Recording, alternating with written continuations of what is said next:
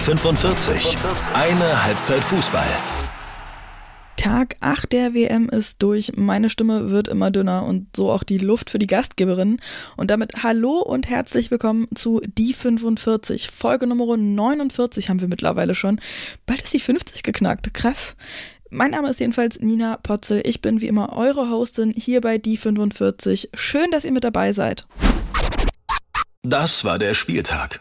Die USA gegen die Niederlande in der Gruppe E, das erste Spiel vom Tag und wirklich ein richtig interessantes Spiel mit einem irren Tempo und die Niederländerinnen, die haben das richtig, richtig gut gemacht. Das sind auch so ein bisschen zwei unterschiedliche Halbzeiten gewesen, muss man ganz ehrlich sagen. In der ersten Hälfte haben die USA echt ideenlos gewirkt, eine Menge Fehler auch gemacht, so was man irgendwie von amtierenden Weltmeisterinnen oder von diesen amtierenden Weltmeisterinnen eben überhaupt nicht kennt. Und die Niederländerinnen dagegen hatten so eine Ruhe am Ball Ball und haben diese Fehler eben richtig gut ausgenutzt und sind dann eben auch früh in Führung gegangen. Durch Jill Roth war das und als Info für alle, die noch nicht so richtig lang dabei sind, die hat mal bei Bayern gespielt, zuletzt bei Wolfsburg und ist jetzt im Sommer zu Manchester City gewechselt. Also äh, echt eine richtig, richtig gute Spielerin. In der zweiten Hälfte haben die USA sich dann so ein bisschen gefangen, nicht nur ein bisschen, ziemlich gefangen und das Ganze hat sich echt ziemlich gedreht. Da hat sich ja einerseits die verletzungsbedingte Auswechslung von Stefanie van der Gracht bei den Niederländerinnen dazu beigetragen und aber auch die Einwechslung von Rose Lavelle bei den USA. Die hat auch die Vorlage zum 1 zu 1 gegeben, also die Ecke getreten, die Lindsay Horan, die Kapitänin, dann reingeköpft hat. Und danach haben sie echt weiter Druck gemacht. Leider waren aber bei Sophia Smith und Trinity Rodman und allen weiteren in der Offensive. So der erste Ballkontakt nicht immer super oder eben der Abschluss echt ziemlich unsauber, weshalb viele Chancen eben verpufft sind, die aber in der zweiten Hälfte dann wirklich deutlich mehr gewesen sind bei den äh, Amerikanerinnen und dann eben auch konkreter. Aber eins zu eins ist es eben ausgegangen. Tolles Spiel, wirklich hat großen Spaß gemacht. Beide sind jetzt mit vier Punkten am Start und damit nur ein Punkt vor Portugal, denn die haben mit 2 zu 0 gegen Vietnam gewonnen. Und das ist eine echt ganz klare Sache gewesen, auch wenn das Ergebnis vielleicht nicht so klingt mit 2 zu 0. Aber ähm, ja, Vietnam ist damit raus und die hatten wirklich gar keine Chance. Die haben sogar wirklich noch eine ganze Menge liegen gelassen, die Portugiesinnen. Zwei Tore sind es in den ersten 22 Minuten schon gewesen und danach eben nichts mehr. Also nichts, was rumgekommen ist. Gegen Ende hat Portugal dann einen Gang auch noch rausgenommen und es ist wirklich alles nur noch im Mittelfeld abgelaufen. So hat es dann eben den ersten portugiesischen Sieg bei einer WM der Frauen überhaupt gegeben. Thelma hat das erste Tor geschossen und Kika das zweite. Möglicherweise sehen wir davon sogar noch mehr als nur in der Gruppenphase, denn wie gesagt, der Abstand zu den USA und den Niederlanden ist gar nicht mal so groß. So, und dann hatten wir abends noch Australien gegen Nigeria in der Gruppe B. Ähm, das war in Brisbane und da war ich tatsächlich nicht im Stadion, aber zumindest in der Stadt und das war richtig, richtig cool, weil ich war dann auch am Stadion und hat wirklich bis raus gehört, wie die da gejubelt haben und auch direkt ähm, in der Nähe ist so eine Kneipenmeile und da war ich auch in einem Pub drin, also war wirklich richtig, richtig cool. Auf das Spiel habe ich mich ja auch sehr gefreut und ich muss sagen, es hat auch wirklich Spaß gemacht. Also ein Spiel, ja, geprägt von Ungenauigkeiten und Fehlern, aber eben auch schönen Kontern und echt offenen Zweikämpfen und Nigeria hat das wirklich richtig, richtig abgeklärt gespielt einfach. Es war wirklich ein schönes Hin und Her. Ja, das erste in der Nachspielzeit der ersten Hälfte das erste Tor gesehen hat und dann eben auch direkt noch eins. Also das erste war von äh, Emily van Edmond für die Matildas gewesen und das zweite dann direkt der Ausgleich durch Uchenna Kanu. Da war schon echt die Hölle los.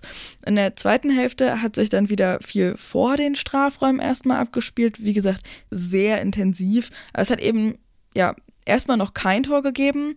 Was daran was geändert hat, war absolut Oshualas Einwechslung. Also Azizat Oshuala, die Frau ist so krass. Da hat man dann wirklich gemerkt, die hat alles so ein bisschen konkreter gemacht. Und dann hat es eben das 2 zu 1 und das 3 zu 1 für Nigeria gegeben. Richtig bitter für die Matildas, die wirklich alles nach vorn geworfen haben. Aber ja, zu verkopft waren oder so, weil auch da wieder so viele Unsauberkeiten waren und der Ball immer wieder nur ein paar Zentimeter oder eben sehr weit übers Tor oder neben das Tor gegangen ist. Ja, kurz vor Ende hat es dann doch noch den Anschlusstreffer gegeben. Da ist im Stadion nochmal richtig was rumgegangen, aber geholfen hat es eben nichts. War einfach zu wenig Zeit noch. Die nächste Partie spielen die Australierinnen dann gegen Kanada und das wird richtig schwer, was eben heißt, Australien könnte rausfliegen. Sie könnten aber eben auch noch den Gruppensieg bekommen. Das ist wirklich super knapp dann dieser Gruppe B. Es ist wirklich alles noch drin. Nach dem Spiel ist vor dem Spiel. Aus der Gruppe G haben wir dabei Argentinien gegen Südafrika. Die haben beide null Punkte in der Gruppe. Wer da verliert, ist also definitiv raus und das wollen die Argentinierinnen tunlichst vermeiden. Die wollen das erste Mal überhaupt aus der Gruppenphase einer WM rauskommen. Italien und Schweden spielen einen Tag später. Da kann dann schon alles klar sein, wie diese Gruppe endet. Dann haben wir aus der Gruppe D England gegen Dänemark. Das wird richtig gut. Beide sind ja hochgehandelt. Beide haben das erste Spiel aber nur mit 1 zu 0 gewonnen gegen ziemliche Underdogs. Ähm, also absolut Steigerungsbedarf und auch Willen da. Es kann richtig gut abgehen. Und diese Underdogs, von denen ich gerade gesprochen habe, das sind China und Haiti. Die spielen dann abends noch gegeneinander. Und wer da gewinnt, der kann noch eine Chance aufs Weiterkommen wahren. Und zwar erst recht, wenn das andere Spiel unentschieden ausgeht. Und dann kommen wir mal noch zu den News. Ich hatte ja schon vor ein paar Folgen mal erzählt, dass Sarah Puntigam äh, den ersten FC Köln verlässt, weil sie ihren Lebensmittelpunkt in die USA verlegen will. Und ja, das hat jetzt geklappt. Sie unterschreibt bei Houston Dash oder hat das schon unterschrieben. Erstmal bleibt sie für die aktuelle Saison, hat aber auch noch eine Option auf die nächste. Kolumbiens Youngster Linda Caicedo hat wohl einen Schwächeanfall erlitten. Beim Laufen, beim Training ist sie so ein bisschen zusammengesackt, hat sich so an die Brust gefasst und dann auf den Rasen gesetzt. Laut Sprecher ist sie aber nicht ohnmächtig geworden. Es gehe ihr wohl wieder gut. Das ist auf jeden Fall das Wichtigste. Und das ist wohl auch schon mal passiert bei der Copa America. Da hieß es, ähm, dass es eine Dekompensation gewesen ist, eine Minderleistung eines Organs. Caicedo hatte ja mit 15 auch Krebs, spielt mittlerweile irgendwie ihre dritte WM innerhalb eines Jahres. Davor hat sie schon die U17 und U20 WM gespielt. Die Belastung ist also krass hoch. Also hoffentlich wirklich geht sie auch weiterhin besser und ja, gut. Das DFB-Team spielt möglicherweise ein Länderspiel in Rostock. Der Ostsee-Zeitung ist bestätigt worden, dass der DFB sich das Ostseestadion angeguckt hat, um dort eventuell ein Spiel zu veranstalten. Und die Pläne werden jetzt ähm, wohl konkreter. Also im Dezember soll das Ganze stattfinden. Ein Gegner steht wohl auch schon fest. Ganz, ganz sicher ist es aber noch nicht. Und das war's dann für heute. Ich äh, hoffe, dass meine Stimme morgen wieder ein bisschen besser ist. Wenn euch was auf dem Herzen liegt, dann schreibt mir das bitte gerne bei Instagram at die45-podcast. Tausend Dank wirklich an alle, die hier zuhören und ähm, folgen, das teilen, bewerten, wie auch immer. Ähm, total krass. Ich habe heute mal wieder bei Spotify for Podcasts nachgeguckt. Da ist der Podcast einfach auf Nummer 38 gelistet worden in den ähm, Top-Sport-Podcasts, was ich total verrückt finde. Also wirklich ganz, ganz, ganz lieben Dank ähm, für alle, die hier ja, fleißig hören und Däumchen oben da lassen oder Sterne oder wie auch immer ähm, das Bewertungssystem in eurer Podcast-App funktioniert. Äh, ganz, ganz, ganz lieben Dank. Äh, morgen geht's hier weiter.